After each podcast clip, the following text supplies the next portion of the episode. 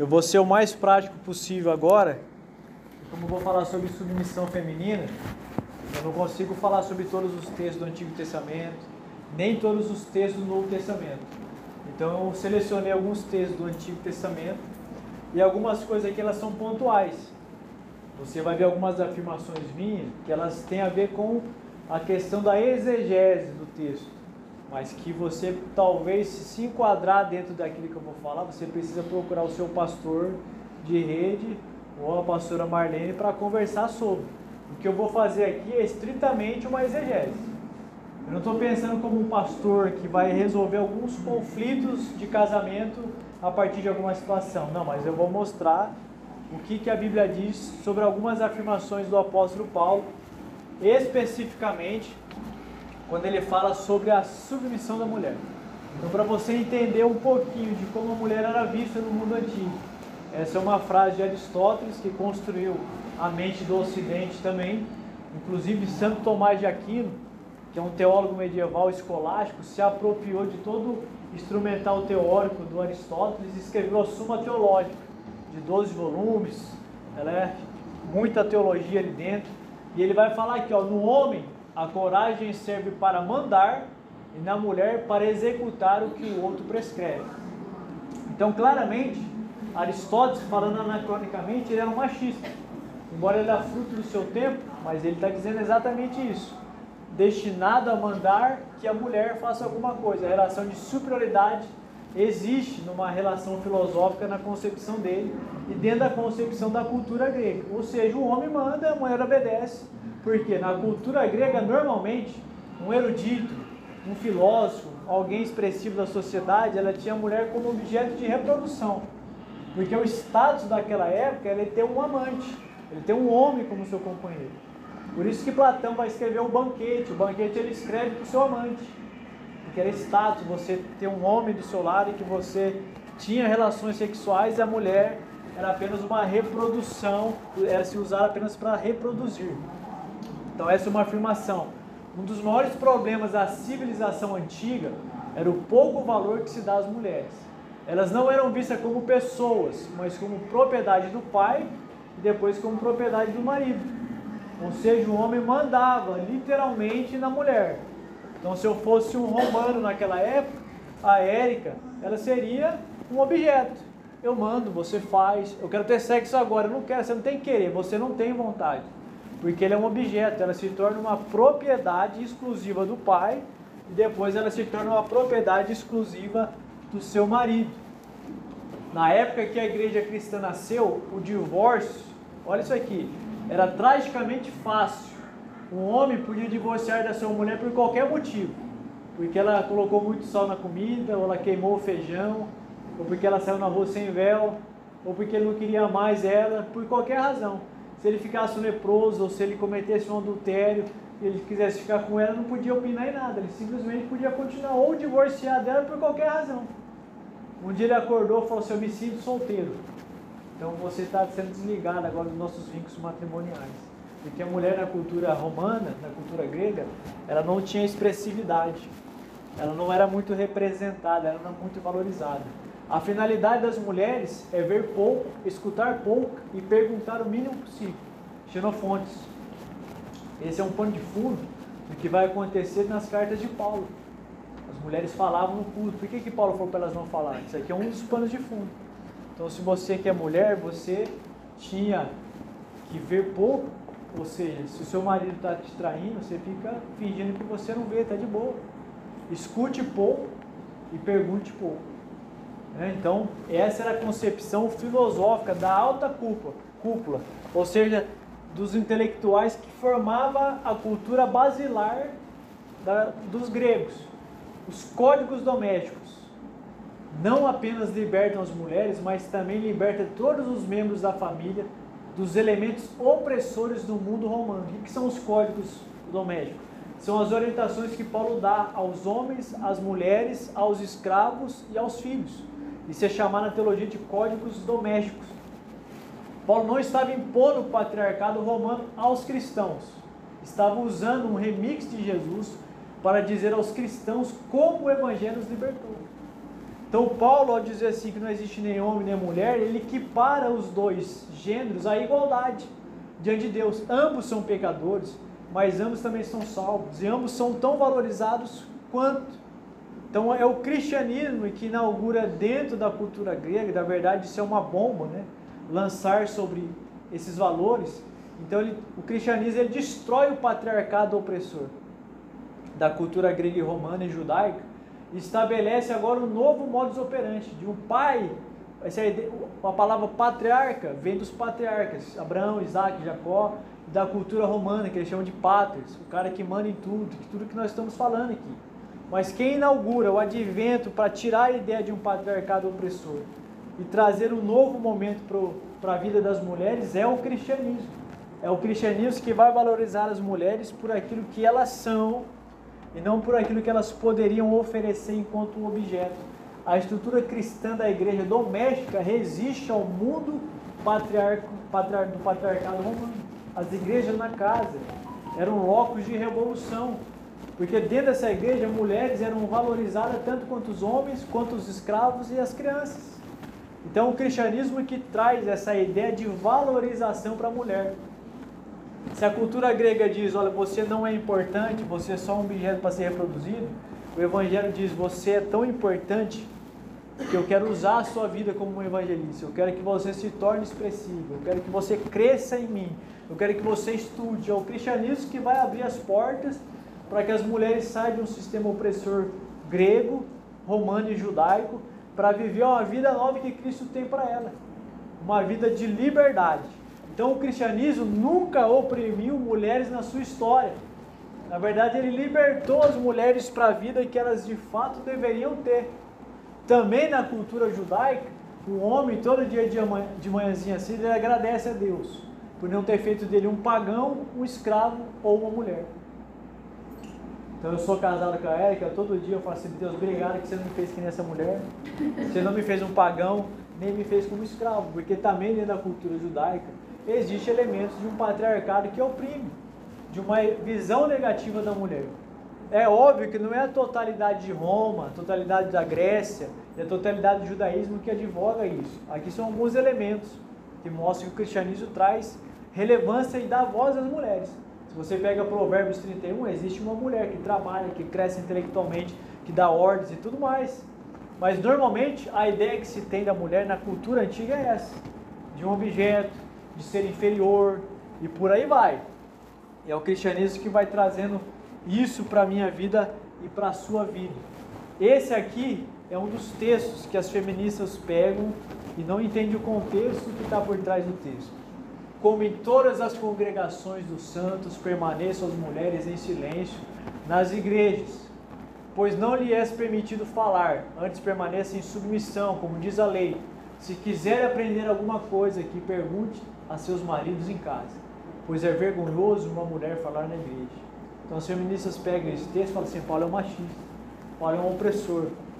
Se você ler todo o capítulo 14, você perceberá que existe uma ordem no culto, onde um profetiza e o outro tem que ficar quieto. Se age intérprete, fala, se um fala em língua e consegue interpretar, existe uma ordem do culto, onde as mulheres também participavam dessa ordem. O que estava acontecendo é que essa igreja ela se reunia numa casa. E algumas mulheres, elas estavam tão empoderadas, anacronicamente falando, que enquanto o líder dessa igreja estava falando, ela interrompia o que ele estava falando, tirando dele a autoridade como líder, contrariando ele publicamente. Então o apóstolo Paulo falou assim: ó, se for para você dar chilique aí dentro, é melhor você voltar a xenofontes. Fique quieto, não fale nada. Então você quer aprender alguma coisa, em vez de atrapalhar o culto, fale com o seu marido daquilo que possivelmente você está discordando do que o líder dessa igreja está falando. Esse é o pano de fundo. Então existe uma ordem no culto. Aquele que fala, aquele que anuncia o evangelho, ele precisa ser ouvido. Se a interpretação que ele faz do evangelho, do texto que ele está lendo é bíblica, nós acatamos como verdade, exortando o nosso coração ou nos consolando, mas nós devemos acatar. Uma vez que aquilo que ele ensina é herético, eu não estou eu não preciso acatar. Contudo, são proibidas de falar quando as profecias de seus respectivos maridos são discutidas. No costume dessa igreja funcionava assim: eu sou o líder dessa igreja. Eu tinha uma profecia. A minha mulher tinha que chegar em casa para conversar comigo sobre aquilo que eu estava falando. Porque eles também discutiam a profecia, como se fosse um culto que tinha um bate-papo. Então essas mulheres, em vez de contribuir para o crescimento e edificação da igreja, elas estavam tirando a ordem desse culto. Então ele vai falar exatamente isso. As mulheres coríntias devem ficar caladas no culto com respeito, a orar, a profetizar a cantar salmos. Então suponhamos que eu estivesse falando em línguas. Todo mundo tinha que ficar quieto, porque alguém deveria se levantar e traduzir o que eu estava falando. As irmãs não, ela falava simultaneamente.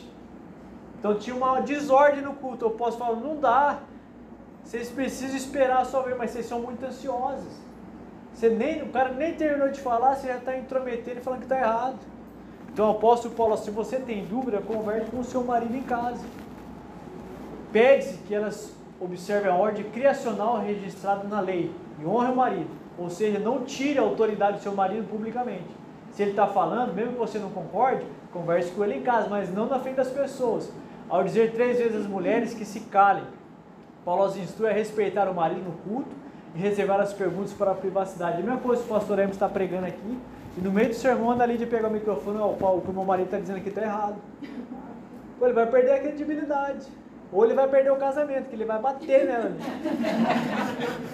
Então essas mulheres, elas não tinham, elas, elas tinham uma, uma avidez por dar a sua opinião. O apóstolo Paulo falou, ó, segue, segue as regras, irmão. Primeiro o homem fala, você tem dúvida, você fala com ele depois na sua casa, mas não tire a autoridade dele, porque existe um princípio de submissão.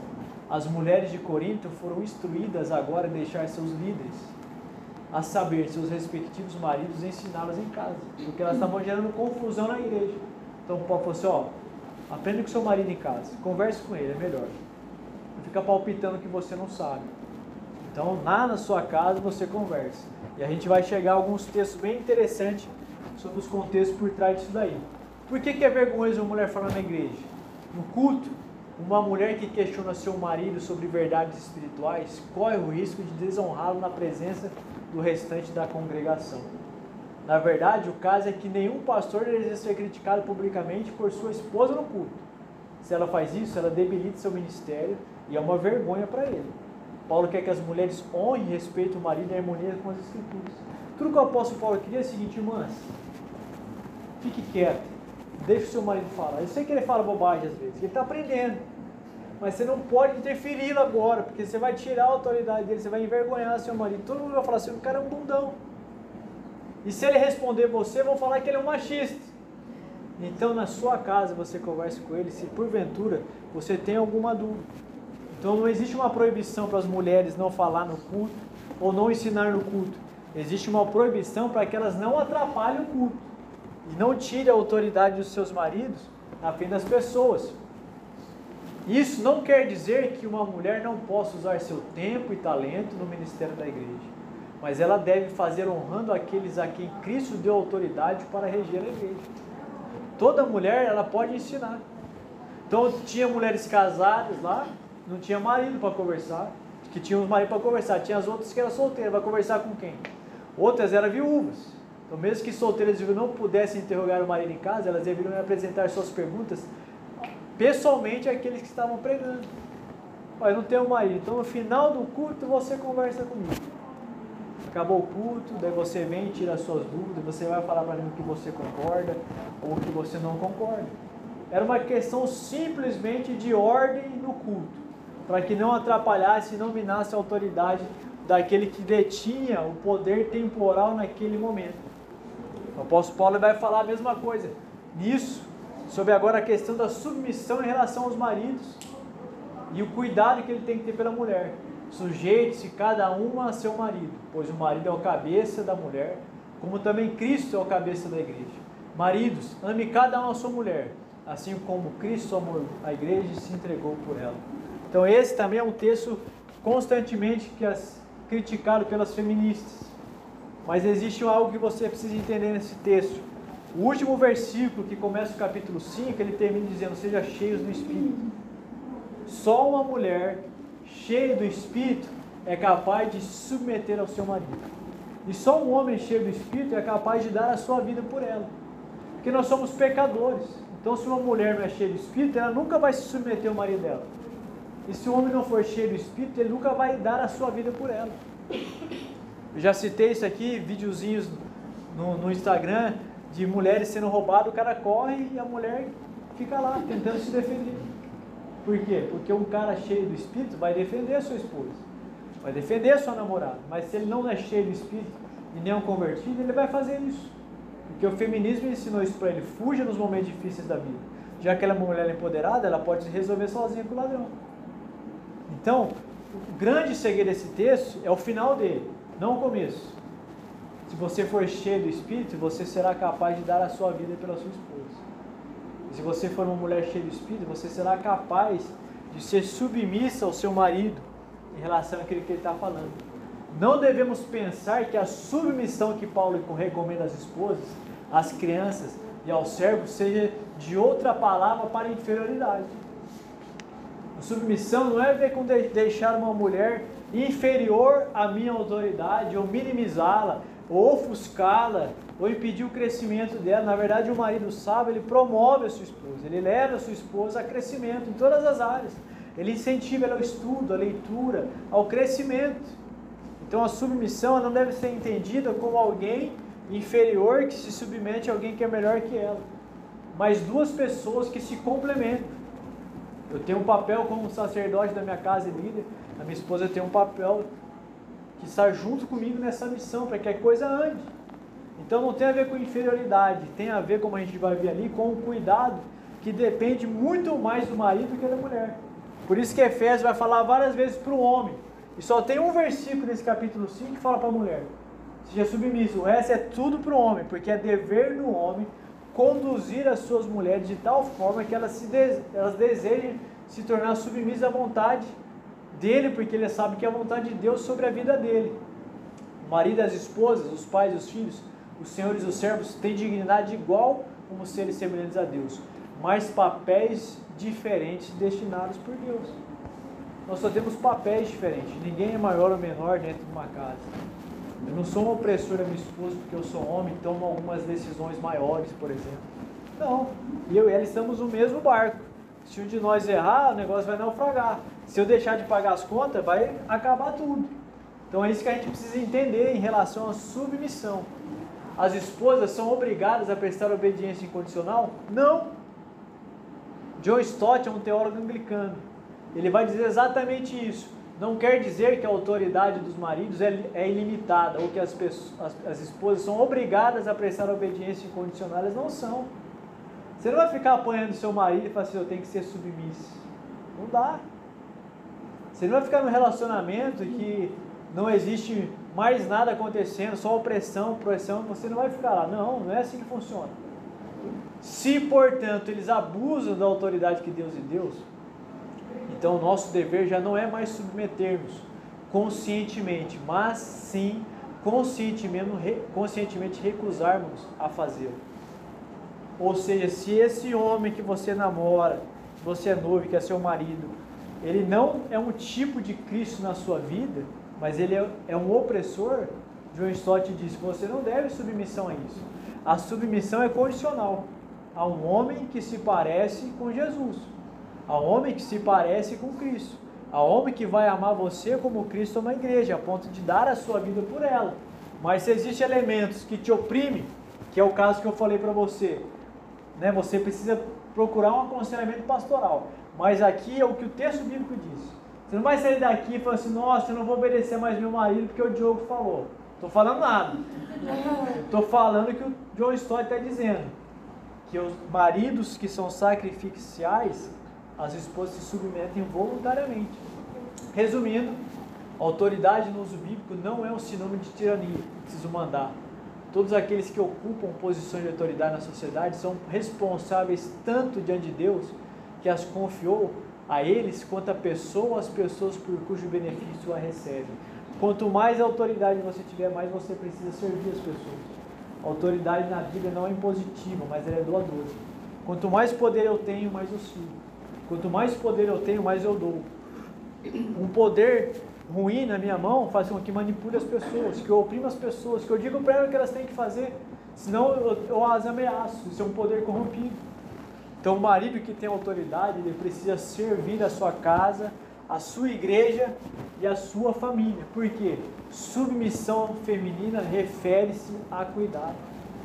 Se você sentir que você tem um marido parecido com Jesus, é lógico, você não vai ter um marido perfeito, né? Porque não existe, o único que teve sou eu e não vai ter mais outro.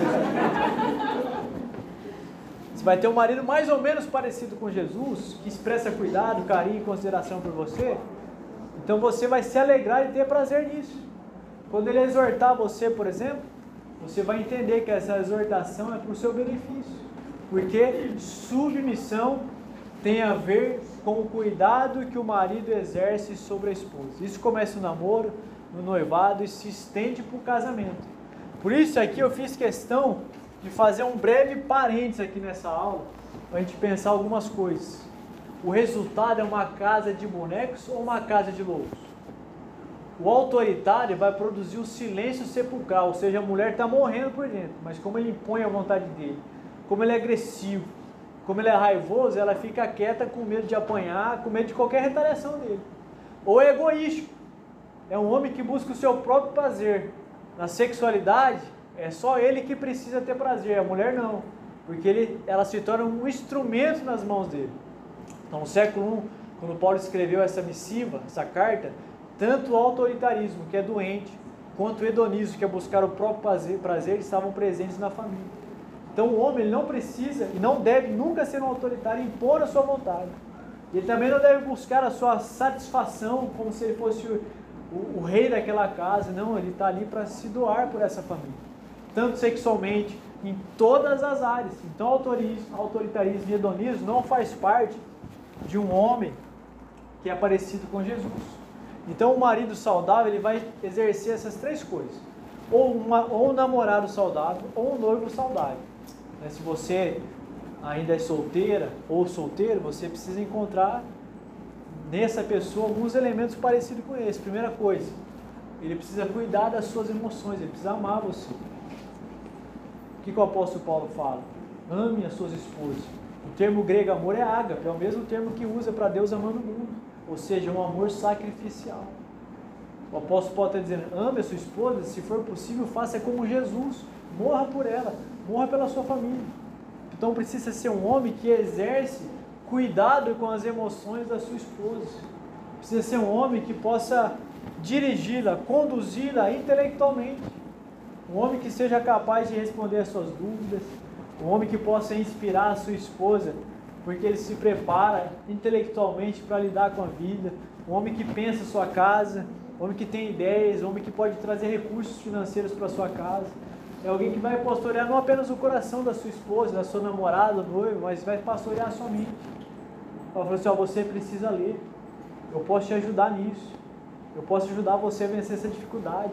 E é um homem que tem que ter uma vida sexual ativa. Amém. Amém? amém. Eu ouvi um amém?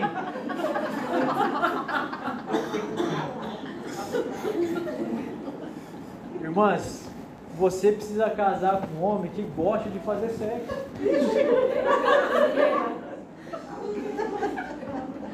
Infelizmente nós atendemos casais aqui na igreja que o marido não quer fazer sexo com a mulher. Fala, você casou com ele, esperou a vida inteira, brother. Agora você não quer fazer mais isso? Olha. Um homem sadio, um homem que é parecido com Jesus, ele está preocupado com o prazer sexual da sua esposa. Ele sabe conduzir a sua esposa a níveis de intimidade. Ele sabe desfrutar do corpo da sua esposa. Né? Ele é aquele homem que sabe olhar para ela e admirá-la por aquilo que ela é né, conquistá-la todos os dias e ter vida sexual ativa. Né? A gente precisa ter homens acima. Mas eles estão emasculados, eles não querem mais isso. Eles não querem. A pornografia destruiu a mente deles. Então você namora, você fica noivo, você tem que no noivado começar a falar sobre sexualidade. Fala, bora, vou casar com você, você gosta de sexo? Tem que perguntar. O cara falou, eu gosto de vez em quando. Não, irmão, então abandona, abandona. Então o homem, ele precisa cuidar da vida sexual da sua esposa. Do outro lado, a mulher também. A sexualidade no casamento é uma via de mão dupla.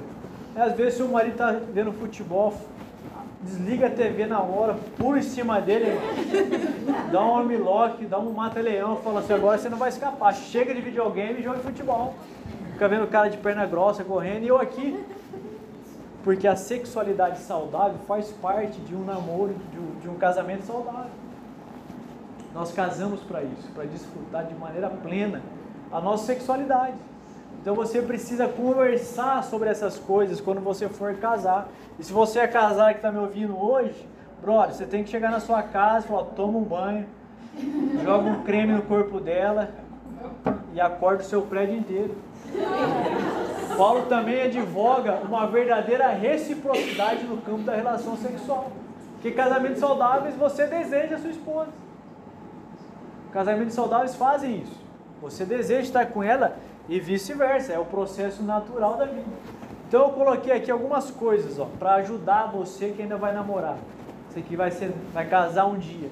Pense nessas dicas aqui, ó, para você entender como escolher uma pessoa para você. Lá no YouTube da igreja tem quatro vídeos que eu, o pastor Léo, gravamos também sobre isso, baseado em cantares. Você pode assistir, mas aqui tem algumas dicas. Como é que eu vou saber se a pessoa que eu estou me relacionando é a pessoa certa? Não tenha medo de estar só, primeira coisa. Tenha medo de estar sem Deus na sua vida. Se resolva primeiro espiritualmente. Olha, Deus, se eu nunca casar, eu vou me contentar contigo. Resolva-se pessoalmente. Não fica no desespero, resolva-se pessoalmente. Não tenha medo da solidão de estar só. Resolva-se primeiro. Propósito único. Você encontrou o cara da sua vida, um homem, um príncipe encantado. Ele fala assim para você, olha, só que eu vou morar em Dubai, eu não vou ficar no Brasil. Não, mas eu quero morar no Brasil. Então não tem um propósito único. Você casa com um cara, o cara fala assim, eu quero ser pastor, e você diz para mim assim, ó, mas eu quero ser missionário. Pô, daí você vai para a África ficar fazendo o que aqui? Então não é um propósito único. Você precisa de gente que vai ter um único propósito geograficamente, morando no mesmo lugar, se for mudar, mudar junto.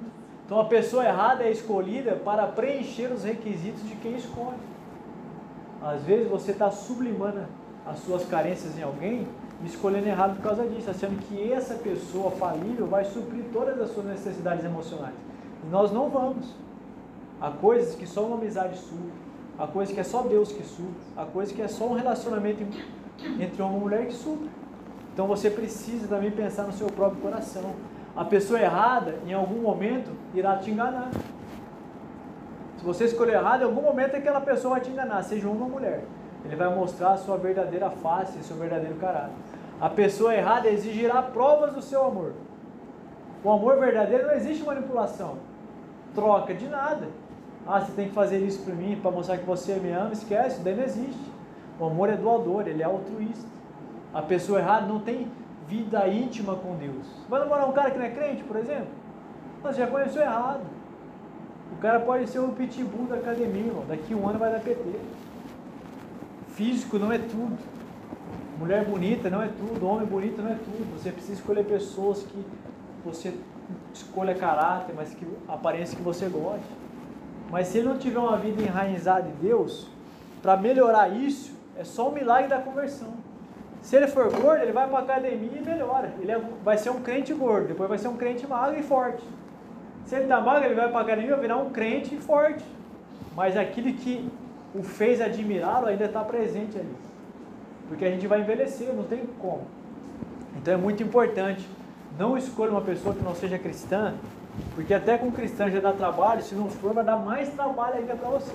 A pessoa errada despertará o pior de você a certa vai potencializar o seu melhor. Já viu aqueles caras que destrói a vida da mulher? Só fala mal, é, você não dá, é um negócio assim que machuca, porque a pessoa errada não vai despertar o pior de você, ela vai despertar o melhor. Até aquele que você não sabe que você tem, ele vai conseguir resgatar como se fosse pepitas. Porque um, um homem, uma mulher saudável, ele traz à tona aquilo que é de melhor no nosso coração. E às vezes nos potencializa para algo que nós nem sabíamos que poderíamos fazer. Porque o amor verdadeiro, consideração, vai fazer isso com as pessoas. Quando a pessoa errada sai da sua vida, coisas ruins param de acontecer. Irmão, tem alguns casamentos que graças a Deus acabou. Acabou o casamento, a vida da pessoa melhorou. O cara era um traste, porque coisas ruins saiu da vida dela. O namoro acabou, dá graças a Deus. Tem noivado que acabou, tem que dar graças a Deus, porque pessoa errada, quando acontece isso, vai, as crises vão acabar. A valorize-se, se dê o valor e pare de mendigar amor das pessoas. Eu e você precisamos entender isso, nós somos especiais. Nem todas as pessoas que vai te dar atenção vai te dar amor. Precisa ter o um momento certo para você conhecer alguém. Às vezes a pessoa que você mais quer é a pessoa que você está muito melhor sem ela. Às vezes você está com o príncipe cantado, você conhece o cara e fala, nossa, que merda que eu fiz. É melhor ter ficado sozinho. Porque o nosso coração muitas vezes não está preparado para tomar algumas decisões. Sabe por quê? Quando Deus quer te abençoar, Ele coloca alguém na sua vida. Quando o diabo quer te destruir, Ele também coloca alguém na sua vida. Da, da, da lira, né? Apareceu para Sansão, pô, a paniquete do Antigo Testamento. Jezabel. O que aconteceu? Quando Deus quer mudar a vida de alguém, Ele coloca uma você gosta, né, irmã? Quando Deus quer mudar a vida de alguém, Ele apresenta uma Rebeca. O texto hebraico lá fala que Rebeca era muito bonita. A ideia do hebraico é que era uma beleza arrebatadora. A ideia é que quando você olhava para Rebeca, você ficava hipnotizado a ponto de você não tirar o rosto dela. Podia passar qualquer pessoa, você ficava assim, ó. Essa é a ideia do hebraico, porque ela era bonita. Quando o servo de Abraão viu ela, ele falou, mano, essa mulher. Ou seja, Deus colocou uma mulher bonita na vida de do seu servo. Mas também o diabo de vez em quando coloca uma mulher, uma mulher bonita ou um homem bonito na sua vida. Para quê? Para destruir você. Então a carência vai nos levar a não discernir muitas coisas na nossa vida. Então não procure quem enxugue suas lágrimas, mas a pessoa certa vai te dar motivos para que elas não existam. Namoro bom não faz você chorar. Noivado bom não faz você ficar triste. Uma moça me procurou, falou assim, eu não sei o que eu faço com o meu namoro. Eu falei, por quê? O que tem? Ah, não dá certo, não sei o que. falei, assim, você está feliz? Ele falou, não. Eu falei, então acaba. Você não casou ainda, pode acabar. Porque o namoro bom vai enxugar, não vai ter nem lágrimas, porque vai ser alegria, vai ter o processo, vai ser momentos de celebração. Não se apaixone quando estiver carente, se apaixone quando estiver pronto. A carência vai destruir o seu coração muitas vezes. Se apaixone quando estiver preparado e não quando você estiver solitário. Porque tudo isso é um processo que Deus vai construir o homem da sua vida. Olha esse texto de Jó. Jó capítulo 31, versículo 1, um dos textos mais impressionantes do Antigo Testamento. Jó estava no buraco, estava com Covid, magro, internado, estava na máquina, estava arrebentado, carne viva, osso, destruído. Dengue. Dengue, arrebentado. Os amigos dele xingando o cara, fazendo uma teodiceia, um estudo de caso teológico de Jó. No meio do sofrimento, ele falou assim: Meu, eu sou íntegro, brother. Eu fiz uma aliança com os meus olhos de não olhar com cobiça para nenhuma jovem. Ele falou assim: Ó, eu posso estar sofrendo, fazendo o que for, mas os meus olhos eles estão preservados. Jó está no meio do buraco, ele lembra da sua integridade, do acordo que ele fez com Deus. Mas os meus olhos estão aí. Mas uma coisa que vai fazer você ter um norte na sua vida, depois de tudo aquilo que eu falei, é isso aqui, ó, que está em Cantares 1:3. Não é à toa que as jovens o admiram.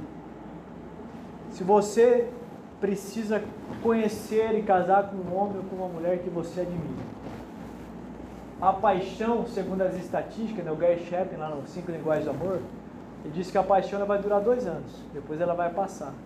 Mas a admiração pela pessoa, ela permanece.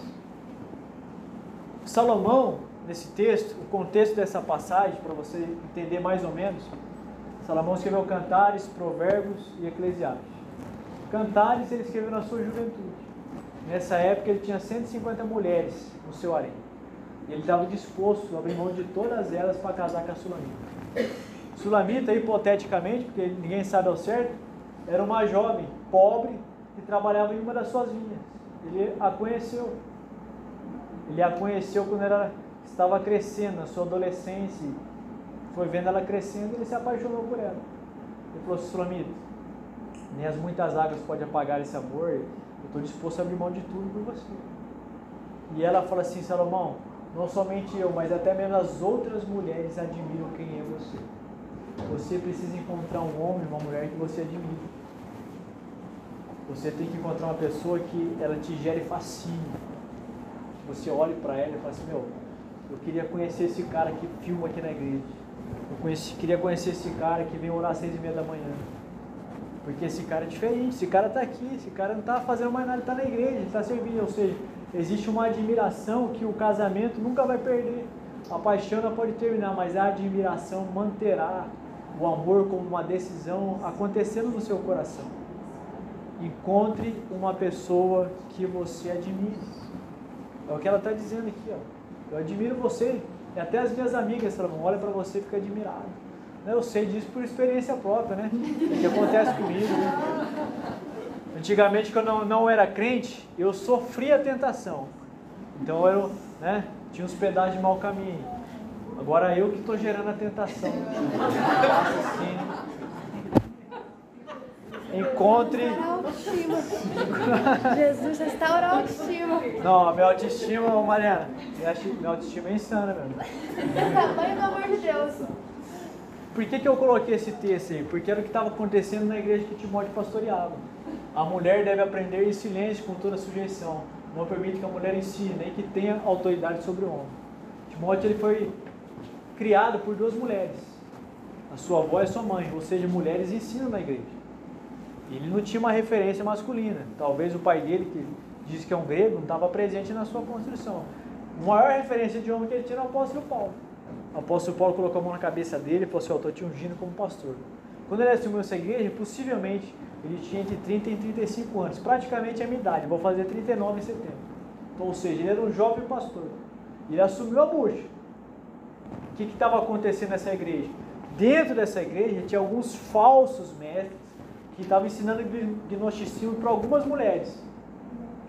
E o intelecto desses homens, a capacidade intelectual dele, a filosofia que eles ensinavam estavam fazendo com que as mulheres os admirassem, a tal ponto que elas começaram a ouvir o que esses homens estavam dizendo, deixando de ouvir os seus maridos. Então, o marido que não é saudável, a esposa perde a admiração dele e começa a buscar outras referências. Então, o apóstolo Paulo está dizendo: olha, a mulher deve aprender em silênio, porque elas também estavam interferindo no culto mas não como a igreja de Corinto, que queria tirar uma dúvida teológica e tirava a autoridade de Maria, mas ensinando no meio do culto heresias. Ó, oh, o que ele está falando não tem nada a ver. O cara ali me ensinou outra coisa. Então o Paulo está dizendo assim, ó, melhor você aprender na sua casa em silêncio, com o seu marido, porque você está falando heresias aqui dentro. Mas como ela pode aprender com o seu marido em casa, que talvez ele não tenha bagagem de informações necessárias para ajudar essa mulher a entender o que de fato é o Evangelho. Então ele fala assim: olha, fiquem caladas, né? Aprenda em silêncio, ouça o que eu estou dizendo. Eu sou o pastor dessa igreja. Com toda a sujeição, se submeta a mim. Eu estou tentando tirar essas ideias erradas da sua cabeça. Não permito que a mulher ensine, porque vocês estão falando heresia. Nem que tenha autoridade sobre o homem, porque elas estavam se gabando agora que elas eram livres e empoderadas. Então elas não precisavam se submeter a nenhum tipo de autoridade. Então elas se rebelavam dentro da igreja. Por isso que é importante que você encontre um homem que vai ajudar você em todos os aspectos da sua vida. Porque senão alguém vai tomar conta da cabeça da sua namorada, da sua noiva, da sua mulher. Esse é um ditado romano, você é o que você veste. Hoje é o, você é o que você posta. É um ditado romano. Porque essas mulheres, elas estavam ficando muito doidas. Já estava lá se maquiando altamente, já estava já estava fervendo, falou, não preciso mais de marido, eu tenho os meus mentores aqui que me cuidam, o Paulo Marçal está cuidando de mim. E eu tô, e elas estavam voando, né, mano? Tanto é que elas queriam abandonar até os seus maridos, os matrimônios. Por isso que ele vai falar na questão das vestimentas. O ornamento de uma esposa é sua maneira, não é o seu vestido. Né? Uma esposa que é li, li, li, livre, modesta, né? que é atraente para o seu marido, não para outros homens. Porque na igreja de Timóteo estava acontecendo isso, elas já estavam ficando sensuais demais a ponto de querer largar seus maridos e ficar se mostrando para outros homens. Então eu falo assim, não, vocês estão perdendo a cabeça. O evangelho não é isso. Então em vez de você ficar tentando se mostrar para os outros homens, se mostre apenas para o seu marido, que é a coisa mais importante que você deve fazer. Então existia uma heresia aí dentro, existia um distúrbio dentro dessa igreja por causa dessas heresias que estavam lá dentro, que Timóteo precisava combater com urgência. Por isso que o apóstolo Paulo fala para Timóteo, Deus te deu um espírito de poder, irmão. Não foi de medo. Você precisa se levantar como homem dentro dessa igreja, assumir a liderança dessa igreja e mandar esses caras embora. Por isso que ele vai escrever na primeira carta, ó, você precisa de presbíteros que sejam aptos a ensinar, para que eles possam ajudar você no pastoreio dessa igreja. Ou seja, talvez, hipoteticamente, a fragilidade de Timóteo era por causa da ausência masculina na vida dele. Que a única que tinha foi embora, que era o apóstolo Paulo. Então o apóstolo Paulo escreveu uma carta, falou, mano, Deus te deu um dom, te deu poder, te deu vitalidade. Não é para você baixar a cabeça na dificuldade, é para você vencer, porque homens vencem, homens resolvem problemas. Não é hora de você chorar agora. É hora de você pegar esses caras e mandar esses caras tudo embora da igreja, porque eles vão roubar as suas ovelhas. Então algumas mulheres estavam abusando da liberdade que havia encontrado em Cristo e tumultuavam os cultos com as suas interrupções. E a esse problema que Paulo se refere em suas admoestações. O caso de Corinto, tentando entender a profecia, estava errado. Aqui, ensinando heresia.